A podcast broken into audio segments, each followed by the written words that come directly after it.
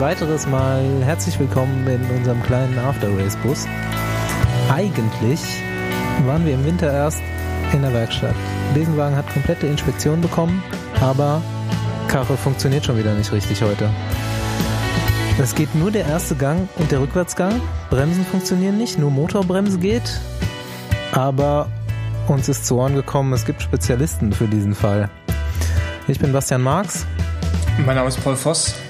Und ich bin der Andi Stauf. Und unser Spezialingenieur heute ist der. Ich bin Stefan Schäfer. Und Stefan Schäfer ist im Fixie-Bereich aktiv. Also nur ein Gang, keine Bremse und äh, viel Mut.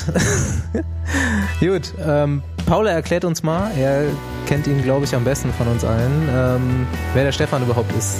Erstmal auch so ein bisschen die Vergangenheit aufrollen. Ähm, Paul kennt Stefan, glaube ich, am besten von uns. Also ich kenne ihn eigentlich überhaupt nicht. Ich bin gespannt, was Andi zu erzählen hat.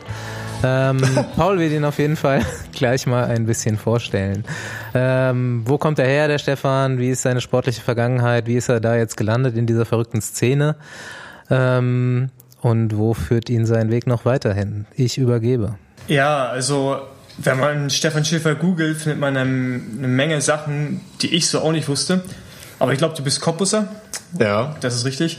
Dann warst du, ähm, ich fange jetzt mal ab der U23-Zeit an, bis Junioren warst du ja schon im Cottbusser Verein, die legendär sind im Osten und ab 2005 bis 2011 bei dem Team LKT, wo ich jetzt auch arbeite. Dann warst du zwei Jahre bei NSP Ghost. Das ist richtig. Genau, und dann nochmal 2014 bei LKT. Ja. Zwischendrin hast du quasi einen Dauerstagiaire gemacht. Das ist wie äh, bei unserem vorigen Gast auch schon mal. Ein Jahr bei Milram, das war 2010 und 2011 bei NetApp. Ich glaube, da sind wir 2010 sogar noch Rennen zusammengefahren. Ja, Äh. sind gleich. Vielleicht Franco-Belsch, ich bin mir nicht sicher, aber. Nee, Franco Belch war es Nee? nicht. Nee, nee. Ähm, du bist zwölfmal deutscher Meister gewesen auf der Bahn, Ja. wenn ich mich nicht täusche. Sieben Siege bei kleinen UCI-Rennen und 2016 äh, Europameister im Stehen. Der Jetzt Steher, genau. Genau. im Kann richtig gut stehen. Im Steherrad, genau. Im Stehen. Im Hoch. ähm, Steht unterm Top 5 der Welt im Stehen. Stand die ganze Zeit, ja. genau. Und, und jetzt aktuell bist du herangehender Polizist. Was, das ist wie bei Dominik Klemme, ein Beruf, den ich mir nicht hätte vorstellen können, dass du den mal wählst. Äh, ja, das höre ich öfter. Ich kann mir, ich kann mir das mal gar nicht erklären. Ich finde, ich bin der perfekte Polizist. Aber ja, man ist dann über 2012 kam der Laufbahnkoordinator vom Olympisch- Olympischstützpunkt in Cottbus auf mich zu, meinte, es gibt eine Sportfördergruppe der Landespolizei in Brandenburg, ob ich ähm, Interesse hätte. Es ist ein fünfjähriges Studium, gehobenen Dienst und die Chance habe ich genutzt und letzt, nee, 2017 sind wir fertig geworden. Franz Schiever hat das ja auch gemacht und sind seitdem Polizeikommissare zum Verwundern vieler. Und er hat uns gerade, er unten in der Küche erzählt, ich bin ja noch im Trainingslager mit dem LKT-Team, dass er jetzt ab nächster Woche, nee, ab nächsten Monat, Ja. ab April ist er bei der Autobahnpolizei. Also quasi auf meinem, auf meinem Cobra Revier. 11. Ja, genau. So ungefähr, ja. Quasi auf meiner Strecke von zu Hause nach Cottbus. Ja. Muss, muss mir dein Kennzeichen noch geben. Dann. Ja, stimmt. Kann man, weiß man, wie man anrufen kann jetzt. Gut, äh, das waren jetzt natürlich alles so Bahn- und äh, Straßeninformationen, die wir gerade bekommen haben. Äh, und was man als erstes denkt, was ich als erstes denke, ist so, warum ging die Karriere nicht Richtung Straßenprofi? Die Frage hast du bestimmt auch schon öfter gehört. Ja, die hat man sich auch selber viel gestellt und tja, weiß nicht, ob Fossi da vielleicht ein bisschen bessere Antwort hat. Es hat einfach bei mir im Endeffekt nicht ganz gereicht. Sei es die Erfolge oder das nötige Vitamin B oder so. Es war halt einfach kurz davor, aber den Sprung habe ich nicht geschafft. War eine Zeit lang doof. Man hat sich auch ähm, ein paar Jahre damit rumgeärgert, vor allem wenn man gesehen hat, wer es vielleicht stattdessen geschafft hat, aber im Endeffekt jetzt abgeschlossene Ausbildung und ja, man macht jetzt noch Radsport, wie es einem Spaß macht und es hat sich noch, sag ich mal, zum Guten gewandt. Das bedeutet, ähm, du hast, äh, wir haben jetzt schon so ein paar Neoprofis hier gehabt, wir haben äh, Staufis Werdegang gehört und so. Also du hast schon Bewerbungen an Teams geschrieben und so weiter und hast es schon probiert, hast aber keinen Vertrag bekommen, der dir gefallen hätte. Ja, so in etwa. Man hatte ja 2010 dann mit Milram, das hätte vielleicht was werden können, nur die sind halt für 2011 haben die keine Lizenz mehr gelöst. die waren dann weg. Und bei NetApp hat es dann auch irgendwie im Endeffekt nicht geklappt und da war dann auch nicht mehr, da war ich ja dann schon 25 und da musste eigentlich so eine Hammer-Resultate haben. Zumindest war so meine, mein Eindruck. Da hat es einfach nicht mehr gereicht und vielleicht auch nicht, nicht so auf, den, auf die Manager-Schiene gegangen, dass man quasi nicht den richtigen Manager Seite hatte. Und ja, es kam dann halt am Ende so, wie es kam und schade, aber Ja. kann man nicht ändern.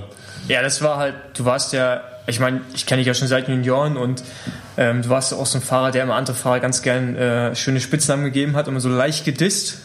Was? Das verbreitet ja keine Lügen über mich. Und ähm, ich meine, du warst in dem ersten U23-Jahr, da war die Bundesliga damals ja noch mega groß, bist der Zweite hinter Paul Martens. Das war schon ein Riesenergebnis und äh, mit dir, Matthias Belga und noch so ein paar andere, hätte man nicht gedacht, das sind so die, die eher noch Profi werden als vielleicht ein Simon Geschkin, Dominik Klemm oder ich sogar. Ähm, war dann doch erstaunlich, dass wir dann alle Profis geworden sind, aus ähm, dem wir nicht den klassischen BDR-Werdegang hatten und ihr halt die durchs ganze, also durch alle Kategorien durchgewandert seid, ihr da im Prinzip gescheitert äh, seid dann am Ende, ja. Das war, das war eine schöne Erkenntnis für mich natürlich. Gern geschehen. Lieber gratis.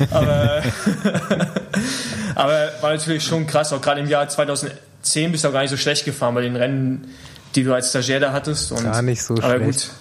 Ja, aber das reicht gar nicht so schlecht, reicht halt nicht. Das ist das Problem. Ja. Und dann war ja noch das mit Telekom oder Timur, wie damals hießen, mit den ganzen Skandalen und so.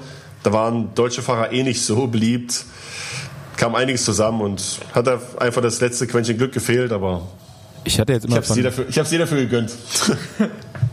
ich hatte von äh, außen immer so den Eindruck, dass der Spagat von Bahn und Straße vielleicht nicht so gut geklappt hat. Weil da da warst du ja schon ziemlich viel unterwegs, auch eigentlich immer auf einem guten Level und ähm, weiß ich nicht, ob das damals so gefragt war, sage ich mal, ne? Oder ob das so ich meine, bei manchen hat's geholfen, so wie Roger Kluge, ja, der ist halt irgendwie über Olympia und so, dann hat er sich da halt schon hervorgetan, aber ansonsten war das für mich auch immer so der Eindruck, ja, ich weiß gar nicht, ob der äh, Schäfer so unbedingt Straßenprofi werden will oder ob er nicht irgendwie auf der Bahn Karriere machen will. Ja, ich glaube, da ist auch was dran. Im Endeffekt war man da sehr oft, stand man da zwischen den Stühlen, aber ging halt nicht so gut aus. Ich hätte mich da vielleicht mehr den Fokus auf die Straße setzen sollen im entscheidenden Jahr. Aber tja, die Erkenntnis kam vielleicht einen Tick zu spät. Und es hat ja auf der, Spaß, äh, auf der Bahn noch viel Spaß gemacht und man hat ja auch Erfolge gehabt. Am Endeffekt ja, war das vielleicht das falsche Pferd, auf was man gesetzt hat. Ja, aber jetzt sagst du ja, hast du dann am Ende auch das gemacht, was dir noch wirklich Spaß gemacht hat im Radsport, ne? Bist Steherrennen gefahren, auch äh, ganz erfolgreich, wie man so gehört hat.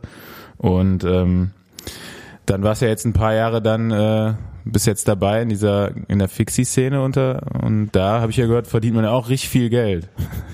Ja, jetzt mal kurz Äh. zum, warte kurz, zum eigentlichen Thema des Abends. Vielleicht, bevor wir anfangen, über die Details zu reden, musst du mal dem geneigten Zuschauer erklären, was das überhaupt für ein Zirkus. Jetzt ist Steher oder Fixie? Fixie. Beide. Fixie, ne? Ich sage das jetzt. äh, Ich glaube, mit Steher können noch weniger Leute was Auf anfangen. jeden Fall. Aber, aber das lassen wir einfach so stehen. Wer kann am längsten stehen? Ja, genau. Genau. Ja, ich habe ein Fable für Randsportarten. Nee, Fixie, ganz einfach erklärt. Ähm, 100 Leute mit einem Bahnrad fahren auf einem abgesperrten, sehr kurvenreichen Kurs gegeneinander, haben keine Bremsen, anscheinend auch keinen Willen mehr zu leben und ja, wer am Ende als erster am Ziel ist, gewinnt. Es gibt, wie auch bei normalen Kriterien, viele Stürze, aber es ist zuschauerfreundlich, weil es halt 45 Minuten geht und sehr spektakulär, auch bei Nacht mit Flutlicht und macht echt viel Spaß. Erklär mal die Rennserien, die es so gibt, die großen Rennen oder wo kann man das in Deutschland sehen? Ähm, also in Deutschland ja, wird ja jetzt immer weniger. Normalerweise konnte man im Rahmen vom Veloton in Berlin dieses Fixed 42 sehen. Das waren 600 bis 700 Fahrer auf dem Bahnrad, die dort die 42 Kilometer zum Ziel am Brandenburger Tor, war das ne? das Ziel vom Veloton? Ja, Brandenburger Tor. Genau, da gefahren sind. Dann ist diese ganz große Fixie-Serie, die Retro Crit-Serie, pausiert dieses Jahr. Da, wie so oft, gab es da Probleme mit dem Sponsor und die Nachfrage war eigentlich noch da von Medien und von den Sportlern, aber aktuell haben die jetzt ein Jahr Pause gemacht und ich bin skeptisch, ob das 2020 wieder weitergeht. Ja, Red Race macht ein paar Rennen in Deutschland. Die machen auch dieses Red Race Battle im Rahmen von Highway Side Classics. In Großbritannien gibt es noch ein paar Rennen, das Thunder Crit. In San Francisco gibt es im April das Mission Crit. Also es gibt einzelne Rennen, aber richtige Rennserien. Dies Jahr gibt es jetzt aktuell nicht durch den Wegfall von dieser Retro Crit Serie. Was zu bedauern ist und was auch, glaube ich, ein bisschen mit Sorge zu betrachten ist, wenn man an die Zukunft denkt von der fixe Szene.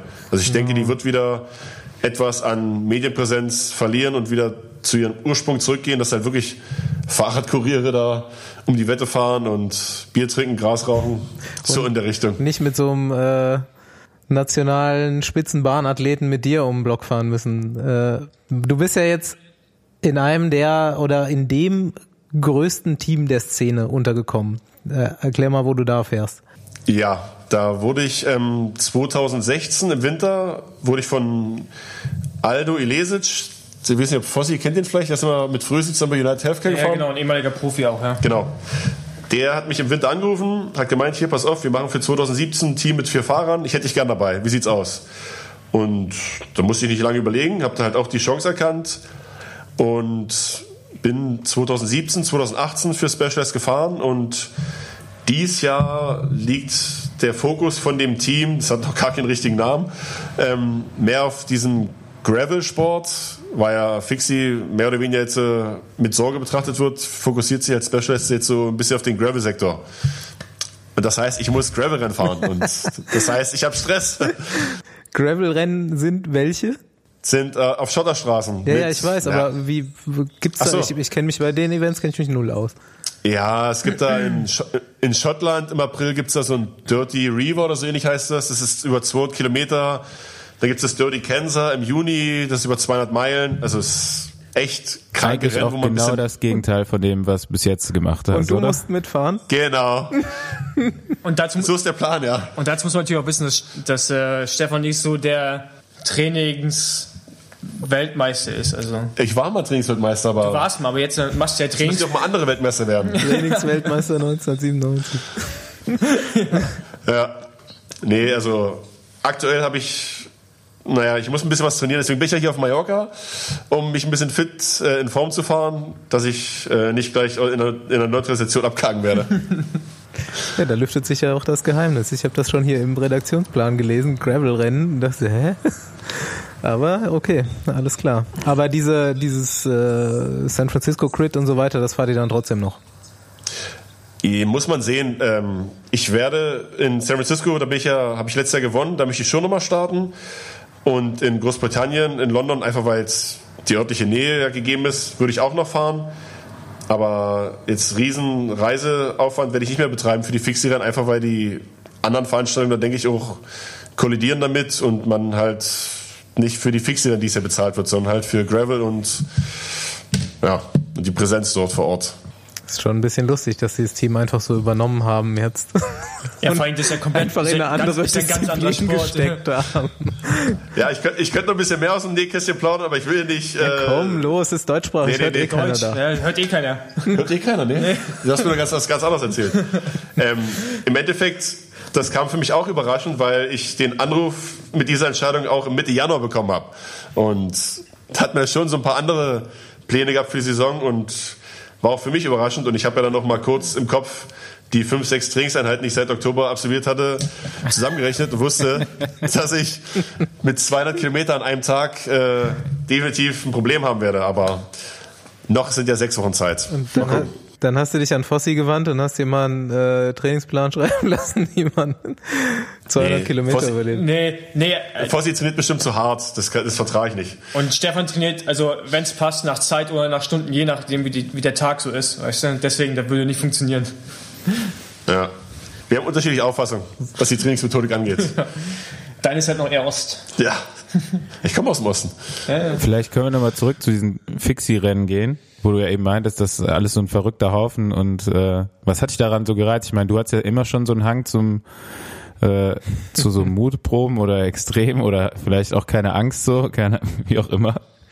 Weil für mich war das jetzt immer so, boah, nee, also ich fand es immer cool, auch zum Zuschauen und so, aber selber mitfahren kam für mich irgendwie nie in Frage.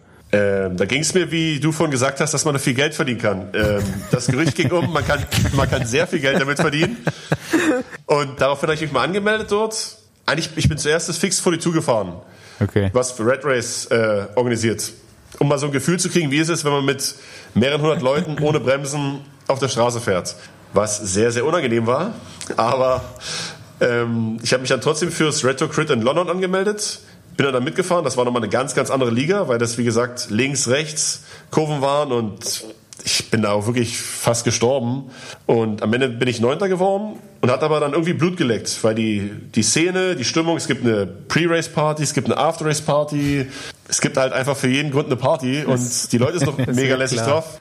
Und bin dann halt noch die anderen zwei Rennen Barcelona und Mailand mitgefahren und in Mailand konnte ich dann sogar gewinnen und dachte dann, Mensch, da hast du ja mal gehört, dass es 5000 Euro gibt für einen Sieg. Und hab dann Aldo hinten hinterm Siegerpodest gefragt, da meinte er, schön wär's, es gibt ein bisschen weniger, aber der Spaß war halt trotzdem immens und ein Rad gab's zu gewinnen. Im Endeffekt war es dann irgendwann einfach die Neugierde, ob ich das schaffe und war dann im Mailand relativ erfolgreich und dann kam das Angebot von Specialized für die Saison 2017 und dann war ich da halt voll mit drin und man verliert auch so ein bisschen die Angst. Klar ist ein bisschen Respekt und Furcht immer noch dabei, aber ja, jetzt, jetzt wird dies Jahr wieder äh, interessant in San Francisco, das erste Rennen wieder mit Fixed, aber mal sehen. Ja, lustigerweise sind wir beiden auch schon ein Rennen zusammengefahren, nämlich Fixed 42 2017. Äh, das kann ich genau bestätigen. Nach einem Winter bisschen Bahn fahren, so zum mal gucken, wie das so ist, habe ich mich da nämlich auch mal reingewagt und äh, als man dann so zu 500 mit, ich glaube 57 km/h auf dieser Autobahn war und ich natürlich auch falsch gekettet hatte und 134er Frequenz gefahren bin die ganze Zeit. Ähm, ja, das war schon spannend. Dann erster Sturz und äh, aber ab da war ich dann auch Spitzengruppe. Das waren immer noch 100 Mann. Aber ich weiß, Ja. du bist ja, du bist da irgendwo vorne reingefahren. Ich bin irgendwie 100 dann geworden. Ich habe mich da schön am Ende aufgehalten. Es ist echt, also nach, ich hatte einen Teamkollegen dabei und wir haben uns so nach sieben Kilometern auf dieser Autobahn getroffen und ich meinte nur so, ey, wir fahren wir nicht mehr mit, oder? Nee. Das ist schon echt bitter, wenn man es gar nicht gewohnt ist. Also ich kann mir schon vorstellen, dass man sich daran gewöhnt, gerade so du als Bahnfahrer dann auch, aber einmal gemacht, reicht. Ja, was hat's denn für einen Gang gekettet? Boah, 52, 15 oder so. Was? Das ist ja viel zu klein. Das ist, Ja. Vielleicht war es auch 14, aber ich hätte auf jeden Fall mindestens einen Zahn weniger gebraucht hinten. Ich, ich glaube 14. Ja, Also mit 15 wärst du, denke ich, hinten mit ja okay, 180 dann war Umdrehungen 52, rausgefallen. 14, ja. Ja, ja, das ist zu klein. Deutlich zu klein. Wir haben uns, beraten, wir haben uns falsch beraten lassen, wir hatten den beide drauf. Ja. Ja, aber dann noch mit so einem Kriteriumskurs mit Ecken und Kanten, leck mich am Arsch. Aber dafür hätte man dann kleiner gekettet, oder? Da musste ja dauernd. Ja, also der, sag ich mal, der Standardgang ist 48-14 bei so einen Kursen. Ähm, es gibt jetzt welche, die fahren auch gerne mal 50-15 oder ich fahre auch mal 49-14, aber den Zahn, man glaubt es gar nicht, den Zahn vorne, den merkt man wirklich. Also du musst den Gang ja auch noch bremsen und beschleunigen, das macht dann auf Dauer schon müde Beine. Also das finde ich halt echt krass. Ich habe mir das einmal in Barcelona angeschaut, das Red Hook, und da hast du diese, vor dem Ziel, diese links, diese, diese Spitzkehre, Ja. und die auch so leicht abfallend nach außen ist. Das finde ich, das fand ich halt echt geistkrank. Es geht leicht berg runter zu der Kurve und dann ist sie nur abfallend nach außen. Ja. Äh, Du brauchst 165er Eisen, 165er Alter. Kurbeln, ansonsten setzt du auf. Wollte ich gerade fragen. Aber ist echt so, oder? Dann fahrt ihr so ganz kurze Kurbeln? Also, ich sag mal so, in der Regel kommen eigentlich die Reifen vor der Kurbel. Also bevor du aufsetzt, rutscht du eigentlich weg, weil du schon so eine Schräglage mit 165er Kurbeln hättest. Aber ich habe auch schon Leute aufsetzen sehen, wenn halt, wie Fossi gerade meinte, die, ähm, die Strecke ein bisschen abfallend ist oder so. Aber du brauchst 165er Kurbeln. Also der Rest ist selbst äh, schuld. Hast du auch schon mal ein Rad zerschmettert, wie dieser berühmte äh, Videokollege? Eines der Äh, berühmten, ja, ja. Ähm, Santucci, nein, genau so heißt er. Genau. Das war in Mailand 2017, glaube ich, oder 16, 2016. Äh, ich bin mal im Training gestürzt vor dem Wettkampf und da ist mal das Rad kaputt gegangen. Aber sonst im Rennen bin ich einmal gestürzt in Barcelona und da ist aber bis auf meine Knochen, oder nicht mal die Knochen, sondern bis auf äh, ein paar Hautabschürfungen ist alles ganz geblieben. Aber es geht öfter mal was zu Bruch bei Stürzen, halt weil kannst ja dann nicht mehr bremsen. Okay. Wie ist denn da so die wie- Verletzung, meistens- wie ist denn da so die Verletzungsrate bei so einem das Schlüsselbein ist schon schnell mal durch bei, bei den Leuten. Aber okay. das, das hast ja ist auch nicht beim anders, normalen ne? Kriterium auch. Ja. Ah, ist nicht, meinst du nicht, ist mehr bei so einem Fix-Crit? Doch, eigentlich schon, oder? Würde ich jetzt, äh, weiß nicht, würde ich, würde ich, würde ich mir nicht festlegen wollen. Du hast ja auch halt diese Langsamphasen. Nimmst halt einige Kurven schon langsamer. Dadurch hast du auch viel runterbremsen, beschleunigen. Du bist ja nicht nur auf 60 oder so. Ah, okay. Und du hast so Highspeed-Kurven hast du gar nicht mal so mega viele. Du hast halt schon so, äh, also Hairpins, 180 Grad Kurvenweite oder Schikanen und so. Die bauen da schon viel ein, dass du halt technisch anspruchsvolle Kurse hast, um halt eine gewisse Selektion noch zu haben. Ich wollte nur noch mal wissen, wie so die Leistungsdichte da ist. Man, das sieht ja schon super professionell aus, aber du sagst 100 Mann sind da am Start bei den Red Hooks oder was? Äh, das gibt ja Vor Vorläufe mhm. und also Qualifikationen und da kommen halt pro Lauf, je nachdem wie viele Läufe es sind, so viele Mann weiter, dass am Ende im Finale 100 Mann am Start stehen und dann auch wie so Motorrad-GP äh, der, der schnellste, die haben dann manchmal einen Zeitfahren, der Zeitschnitze steht auf 1 und so immer nach hinten. Also kann auch sein, dass du auf 100 stehst. Also nicht so wie im normalen Kriterium, alle nebeneinander durch, durcheinander, sondern ja. es gibt richtig äh, Startplätze, sag ich mal, ja. aufgemalt auf die ja, Strecke. Wenn man hinten ist, ist man hinten, oder? Also man kommt nicht mehr nach vorne. Nee. Aber wie ist das, das Feld so aufgestellt jetzt, wenn du das mal mit so einer deutschen Amateurklasse vergleichst? Irgendwie C, B, A, K, T, wie geht's da rund? Ähm, es ist schon schwerer, als man denkt. Es sind schon einige mitgefahren, die dann meinten, krass, dafür, dass hier einige aussehen, als ob es richtige Radbesitzer sind, muss man sich schon richtig lang machen. Also inzwischen oder letztes Jahr war es halt so professionell, dass zum Beispiel Filippo Fortin, der jetzt bei Kofidis fährt, ist halt mitgefahren und den hängst du ja nicht mal im Straßenland einfach so ab. Also der hat auch halt auf dem Fixie richtig drauf. Na, bei Rainer Rieder Profi ist auch mitgefahren. Wie hieß er? Äh, Ivan Cortina. Na hier, genau. Ja, der hat ja Mailand zum Beispiel gewonnen. Also es ist schon extrem leistungsorientierter geworden in den letzten Jahren und man muss schon eine gewisse Fitness mit haben. Vielleicht zum Mitfahren auf Platz 60, 70. Das könnte Fossi vielleicht auch mit dem fehlenden Verständnis vom starren Gang, aber um vorne reinzufahren, musst du schon technisch und Junge, ich wohne in Berlin, ich weiß, wie man Fixie fährt. Auf jeden Fall. Der Fossi, sollen wir nicht mehr so eins mitfahren? ja. ja. Warum nicht? Machen wir. Ja? Bin ich dabei, ja. Okay. Ja, dann, mach, dann lass uns das machen. Geil. Genau, Team Besenwagen. Sprichwörtlich. Den würde ich vielleicht auch mit, also vielleicht fixed vor die Tour, dann komme ich auch noch mit. Ja, aber gibt es das dieses Jahr? Na, aktuell haben sie ja, weil der Veloton ausfällt, suchen sie, glaube ich, einen Ausweichtermin und Ort, aber wieder der aktuelle Stand ist, keine Ahnung. Okay. Aber was ich noch fragen wollte, was mich äh, interessiert, ich meine, mit den Sponsoren, man hat ja gesehen, dass äh, Rockstar hat, äh, Wer hat das gesponsert? Die der Hauptsponsor war Rockstar Games, ja. Genau, Rockstar Games. Und jetzt mein Special ist ja auch relativ groß, so im, im Radsportzirkus. Ist es wirklich so interessant für die Sponsoren, so ein Fixie zu investieren oder nicht? Weil du ja. hast ja keine Komponenten, du hast halt einen Rahmen. Scheinbar nicht. Dann würde es ja, die Szene noch geben, das ist das Problem. Ja, also, das ist halt so, zwei Jahre warum, Specialized, warum auch Specialized so viel investiert hat. Also ich weiß nicht, wie viel sie letztendlich in euch investieren, finanziell. Die haben schon ordentlich in uns investiert, einfach weil sie ja für uns überhaupt erstmal so einen Bahnrahmen gebaut haben und einen Designer engagiert haben, der das Rad kreiert und die Klamotten. Also da haben sie schon ziemlich viel Geld verbrannt. Ähm, Rockstar Games, was die davon hatten, im Endeffekt, können wir sich vorstellen, dass einfach nur einer sportambitioniert war und Bock hatte. Und ich glaube, da gab es auch einen ganz guten Kontakt zu dem, äh, zu dem Serienchef, zu dem David Trimble. Habe ich mal, ist alles Buschfunk so, ne, was man hört, aber Specialized ähm, hat, glaube ich, auch deswegen jetzt äh, irgendwann die Reißleine gezogen, weil sie vielleicht auch gemerkt haben, dass es nicht den Profit, würde ich gar nicht mal sagen, sondern den Prestige vielleicht gar nicht mitgebracht hat, wie sie sich erhofft haben. Ich meine, Bahnräder verkaufst du dadurch nicht mehr. Wie gesagt, Specials hat ja bis vor ein paar Jahren ja, ja, noch gar keinen Bahnrahmen gehabt. Ja, das war der Coolheitsfaktor, aber der ist jetzt mehr oder weniger vielleicht auch so ein bisschen abgeebbt und jetzt gibt es halt andere Segmente, die sich auftun und jetzt setzen halt auf ein anderes Pferd und das heißt ja nicht mehr Fixie. Wie lange gab es jetzt Red Hook? Gar nicht so lange, oder? Ähm, Brooklyn wäre, ich glaube, also das in, in New York, das Hauptrennen, wo der Chef herkommt, war letztes Jahr das elfte Mal. Und so okay. richtig den Aufwärtstrend, möchte ich meinen, gab es seit 2015. Wo es halt auch wirklich ja. medial ziemlich präsent war. Da habe ich aber jetzt wahrgenommen. Ja, und so 16, 17, 16, 17 war ich so die fetten Jahre. 18 hast du schon gemerkt. Da gab es noch zwei Rennen, da ist schon London weggefallen und Barcelona. Ja, und jetzt 19 erstmal pausiert ich glaube, die Serie kommt, glaube ich, nicht mehr in der Art wieder, wie sie jetzt äh, da war. Sondern vielleicht wieder zurück zum Ursprung, ohne Kameras, ohne Instagram. Auch nicht schlecht.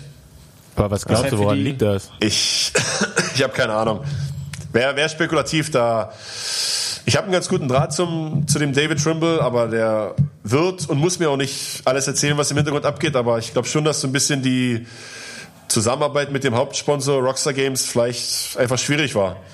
Kann ich mir vorstellen. Und ich weiß nicht, wenn man das mit einem Livestream irgendwie streamen würde, was ja auch viele mal gesagt haben, kann ich mir nicht vorstellen, dass es nicht profitabel wäre für einen Sponsor. Aber Fakt ist, die haben den Livestream nie gemacht. Es gab, man kann auf YouTube zwar Aufzeichnungen finden vom, von den Radrennen, aber live war das nie gesendet. Das ist vielleicht auch irgendwo ein Fehler gewesen. Keine Ahnung.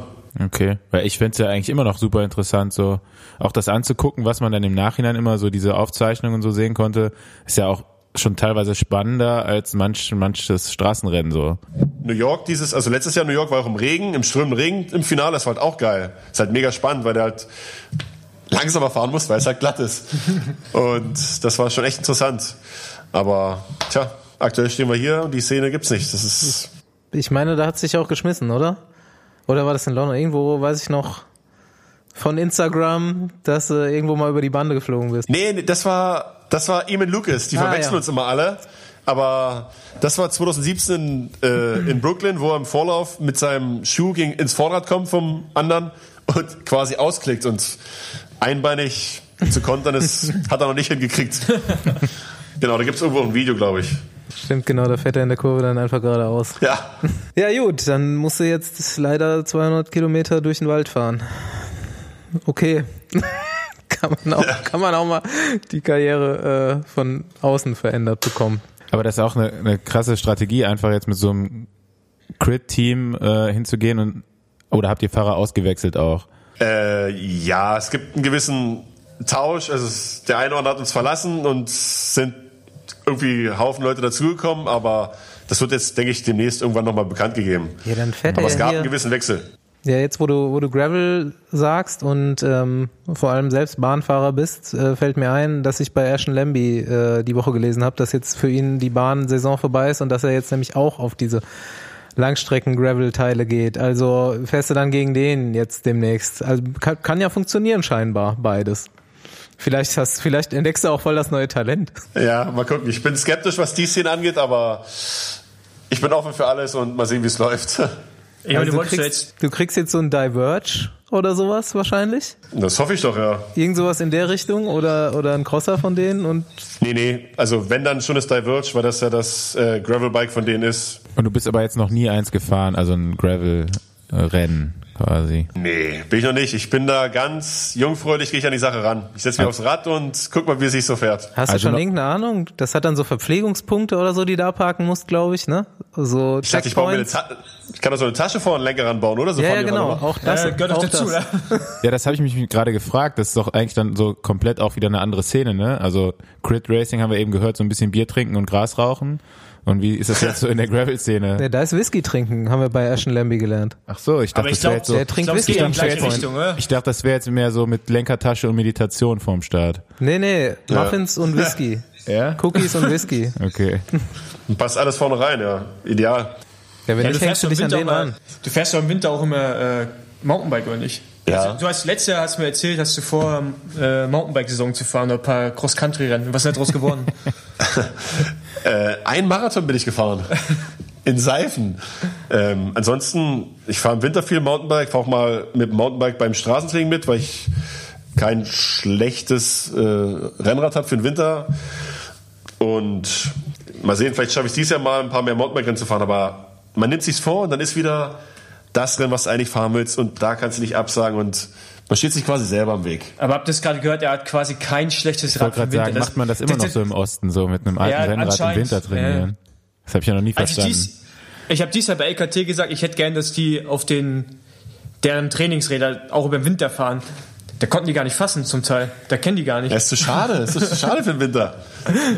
Was ist denn daran so schade? Also das ist doch, das geht doch nicht kaputt, nur weil es nass wird.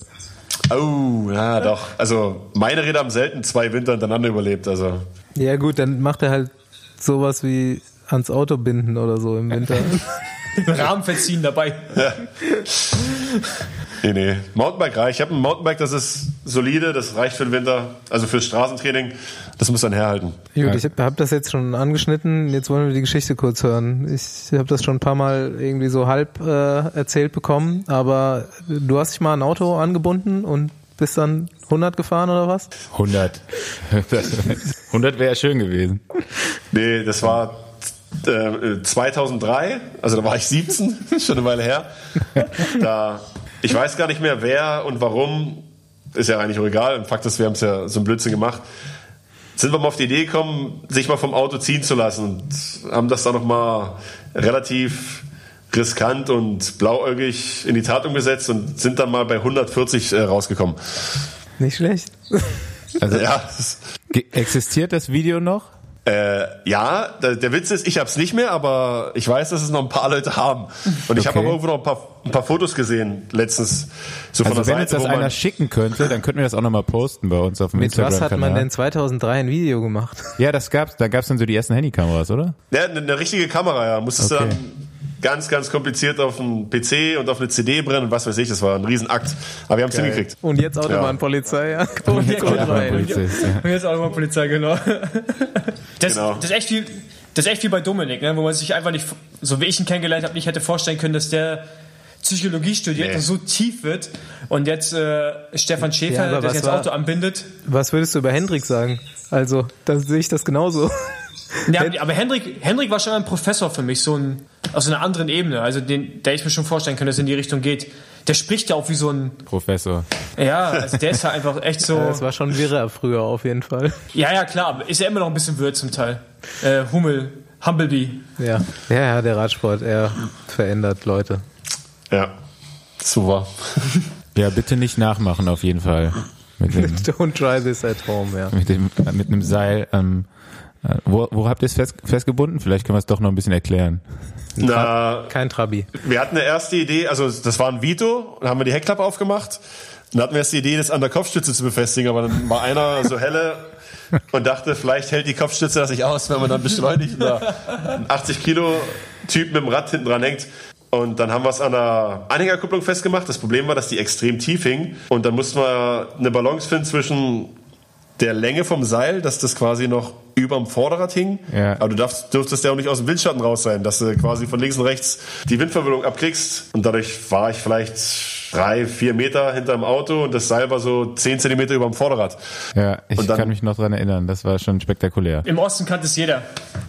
Das kannte dann so irgendwann der Herr Moster und hatte mich da mal drauf angesprochen, ob das mit meinem äh, leistungsorientierten Sport so zu vereinbaren ist. Hast du ja gesagt? Ja. Motortraining. Ja, genau. Ja. Das Problem war halt, wie gesagt, das Gefährliche eigentlich, dass ich, wo wir dann auf Höchstgeschwindigkeit waren und die Fahrt verlangsamt, verlangsamt haben, musstest du halt permanent die Bremsen schleifen lassen, weil das Seil ja auf Spannung bleiben musste. Ja, ich denke mir und, das schon. Und dadurch war halt die Felge, die war brutal heiß am Ende. ja. Das ist so Banane, Mann, das ist so bescheuert eigentlich. Ja, 17. Na, du warst im 17 auch Banane, nein, oder? aber nicht nur 17, sondern auch noch Internatskind. Ja, das stimmt. Ja, das war wahrscheinlich das also ich, also ausschlaggebende ich, Punkt. Ja. Aber ich habe äh, drei Jahre später von dem äh, nicht namentlich genannten Fahrer einen Anruf gekriegt, der meinte, Stefan, ich habe jetzt einen GL, einen V8 Diesel, der fährt 260. Jetzt können wir mal die 200 versuchen. Aber das, da, davon sind wir dann abgekommen. Bloß gut, sonst wäre ich wahrscheinlich hier. Ja, wahrscheinlich, ja. Hast du wenigstens einen Helm aufgehabt? 2003 war auch noch so eine Zeit, da ist man auch gerne ohne Helm gefahren noch. Ja, doch, da habe ich schon einen Helm aufgesetzt. Ich glaube, der hätte zwar... der hätte auch nichts mehr geholfen. Ja. Nee, Außerdem war das Junioren und in Cottbus bist du in die Juniorenklasse noch mit Helm gefahren, aber wo es dann die Männer ging, das war das erste, was du zu Hause gelassen hast, den Helm. Es war wirklich so früher. Das können sich die Leute heute nicht mehr vorstellen. Ja, ja. Wenn, wer nicht seit 20 Jahren Rad fährt, hat das nicht mehr im Kopf, dass man. Ich bin dann irgendwann im ersten Jahr U23 zum Training mit Helm gekommen, da haben die mir alle ausgelacht, gefragt, was ich damit will. Da warst ja. dann echt der Einzige irgendwie, ja, der Fall. Helm auf hatte. Hätte ich auch ausgelacht. Ja, aber du bist dann doch aus dem Auto schon mit Helm ausgestiegen wahrscheinlich, ne? Bist du zum Trainingstreffpunkt gekommen. so wie du das heute immer noch gerne machst. Ist schon wichtig, ne? um das mal abzurunden. Helm beim Training ist wichtig, immer. ne? Paul? Immer. immer. Ist auch, schon definitiv auch in der Stadt. nicht schlecht, ja. Ich habe selbst in der Stadt einen Helm auf. Was? Ja. Weißt du, wie gefährlich Berlin ist, Mann? Ja, Berlin, okay. Bei uns gibt's Radwege. Ein vorsichtiger Autofahrer. Seitdem du da bist, ne? Als Polizist. Ja, genau. Nachts fahr nur Licht, zack, 20 Euro. Kannst du dir vorstellen, bei der Polizeikontrolle, also Stau, wir beide kennen ja, Von Stefan Schäfer, ich weiß nicht, ob du Franz Schiefer, kenn- Schiefer kennst. Ähm, Ja. Wahrscheinlich nicht, oder? Doch. Stell dir mal vor, die beiden halten nicht an. Ja, das ist so wie, wie heißen diese aus dem Fernsehen? Harry und Dotto oder so? Anzeige ist So raus. Das ist eigentlich echt mein Traum. Also, super Polizist. Et etwas ernster bin ich schon im Dienst, aber ich ertappe mich hin und wieder, dass ich ein Radsportmuster verfalle, sag ich mal. aber bisher hat sich erst einer beschwert und ja. Na, ich komme jetzt mal so langsam zu den Schlussfragen, die wir so allen stellen, die wir interviewen. Frage Nummer eins. Ähm, so wie ich das mitgekriegt habe, warst du schon irgendwie auch die ganze Zeit Radprofi im Endeffekt. Also außer dieser Polizeiausbildung, so vorher einen anderen Job hattest du nicht, oder? Na, bei der Bundeswehr war ich in der Sportfördergruppe, aber das Okay, ist jetzt alles klar. Das ist kein, kein. Beruf. Was, Doch, das ist Sportsoldat. Was hättest du denn gemacht, wenn es keinen Radsport gegeben hätte? Was wärst du denn gern geworden? Also Polizist war schon, Traum vielleicht nicht, aber war schon so in meiner Vorstellung ziemlich weit oben, einfach weil du flexibel im Aufgabenfeld, in der Dienstzeit bist und ich mir nicht vorstellen konnte, so einen klassischen Bürojob, wo du immer das Gleiche machst, zu machen. Von dem her habe ich da nie groß nachgedacht und hatte mich einfach nur mit Polizei angefreundet. Wo dann dieses Angebot kam, war das einfach nur perfektes Timing. Lebe deinen Traum. okay, jetzt Fahrerbingo. Fixie-Szene. Wer ist ein cooler Typ? Wen findest du aus irgendeinem Grund, aus welchem musst du natürlich erklären, cool, lustig oder respektabel, was auch immer? Äh, Ich sag mal, mein Teamkollege aus äh, Großbritannien, Alec Briggs, den finde ich ein Phänomen, der ist sowas von chaotisch, wenn ich den wenn ich mit dem zu tun habe, der hält sich an keinen Zeitplan, kommt eigentlich nicht klar für mich, aber kriegt es doch hin, irgendwie ein eigenes Team bei sich in London auf die Beine zu stellen, einen riesen Support von Specialized UK zu kriegen. Der ist für mich so ein Überlebenskünstler, der irgendwie, der muss zwei Gesichter haben, weil mir gegenüber wirkt er wie, er kommt nicht klar im Leben und er macht's aber doch. Und so ein klasse Typ, auf den kann man sich verlassen. Den finde ich auch ziemlich cool und das könnten wir, um das mal wieder aufzugreifen, haben wir schon länger nicht mehr gemacht, mal als Instagram-Tipp tatsächlich raushauen. Das ist äh, Wie heißt der richtig? Alec Briggs. Äh, Alec Pedler. Pedler oder sowas heißt Genau. er bei IG. Alec Peddler. Genau. Guter Ginger-Typ. Ja. Ja, der fährt jetzt ziemlich viel Crossrennen auch, ne? Da habe ich mir gerade gedacht, so der muss jetzt bestimmt auch da Gravel mitfahren. Ähm, ja, dem geht auch, glaube ich, noch ein bisschen mehr die Pumpe, weil der hat nicht ganz so einen Motor, sage ich mal, wie ich irgendwo noch habe. Der wird aber hier und da, glaube ich, ein bisschen im Mountainbike-Sektor auch tätig werden. Aber er ist erstmal für den 13.04. in Schottland auch vorgeplant. Tipptopp. Okay. Nächste Frage, wer ist ein Idiot? Und warum? Ja, oder wer fährt scheiße, hinter wem willst du nicht fahren oder wer nervt dich, wer hat dich in deinen, die Fixie-Karriere scheint ja jetzt fast beendet zu sein, in den letzten drei Jahren äh, abgenervt im Fixie-Feld. Äh, ich glaube, das müsste ich allgemein zusammenfassen. Keine einzelne Person, aber die Italiener, die hatten immer einen sehr, sehr unangenehmen Fahrstil. Der ist mir sehr äh, unangenehm immer aufgestoßen und da gab es immer sehr viel Redebedarf nach einem Radrennen. Also ich würde jetzt keinen Einzelnen nehmen, sondern wirklich die Italiener an sich. Das ist dann wie, dann bist du doch Radprofi gewesen, richtiger. Ist da nämlich genauso gewesen. Und die nicht. Franzosen. Nee, die sind bei uns nicht so aktiv, aber die Italiener, die, die haben irgendwie immer gebettelt. Die fahren halt extrem eine Kampflinie und die planen aber damit, dass du halt die Tür aufmachst in der Kurve, wenn sie innen reinstechen. Und das ist halt beim Fixie-Rennen extrem unangenehm, wenn du dich gerade in die Kurve legst, dann sticht innen noch einer rein, du musst quasi wieder aufmachen. Kannst du beim normalen Kriterium, hörst auf zu treten, bremst hart und gut ist, aber wenn du deine Ideallinie verlässt, nochmal einen anderen Impuls kriegst, dann ist es unangenehm. Das, dafür sind die Italiener prädestiniert und ja, fand ich immer scheiße. Gut, ich bin am Ende mit meinem Latein. Ja, das, das steht hier auch noch bei uns drin. Rumänien, Bergankunft, Kindername. Mit Jonas Koch. Rumänien Bergankunft. Also, ich weiß, welche Bergankunft gemeint ist, aber ging es da um Kindernamen? Da ging es um Kindernamen. Ach, vielleicht war die, ich weiß nicht, ob die Wetter vielleicht so war, wenn er vor mir ist, kann er meiner Tochter einen Namen geben. Aber, Genau. ich hab's, aber ich habe es geschafft, vor ihm zu sein. Da war der Wille, den Namen selbst zu bestimmen, größer. Und das, obwohl du, das steht nämlich jetzt hier auch noch bei uns in der Liste, im Trainingslager keine Berge fährst. Ja, das ist ja, ich wiege fast 90 Kilo, also Frage an dich, würdest du da Berge fahren? Der liebt die Eifel. Und der Ja, liebt mehr ich, mu als du. ich musste das ja irgendwann halt, aber bevor ich das nicht musste, bin ich auch nie Berge gefahren. Das stimmt. Das siehst du. Also, du magst doch die Eifel, oder nicht, Staufi? Ja, es sind ja keine Berge. Außerdem wohne ich jetzt hier auf Mallorca so weit weg von Bergen, das lohnt sich nicht. Da ist meine, mein Pensum von maximal vier Stunden ist ja schnell erschöpft. Muss ich mir abholen lassen an Bergen. Fahren wir uns so fünf Stunden. Na, maximal. Das kommt dann irgendwann im dritten Block.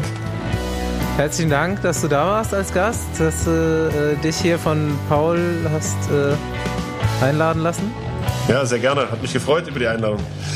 Danke Ja. nochmal an, an euch Dankeschön. alle. War für mich jetzt sogar eine der interessantesten Folgen. Weil jetzt weiß ich, dass man da gar nicht so äh, schnell fahren muss bei diesem Fixed Grid Racing, sondern eher mehr kontern und Kurven fahren und so, dass es gar nicht alles so Highspeed ist. Deswegen wolltest du jetzt auch fahren, ne? das ist das, was Nee. dir liegt Nee. grundsätzlich. Staufi, Wie, Staufi. mit Paul zusammen oder nur? Staufi kann schon richtig gut Kurven fahren, also das ist auf Also, jeden Fall selbst im ich Training. ich kann keine Kurven fahren, aber äh, machen wir, nicht? machen wir fix vor die Tour. Nee, nee, nee, wenn will ich viele Kurven haben. Nee, was, nee, nee, dann bin ich raus. Wieso? Nochmal danke. Peace out. Ja, Tschüss. Dank. Danke dir.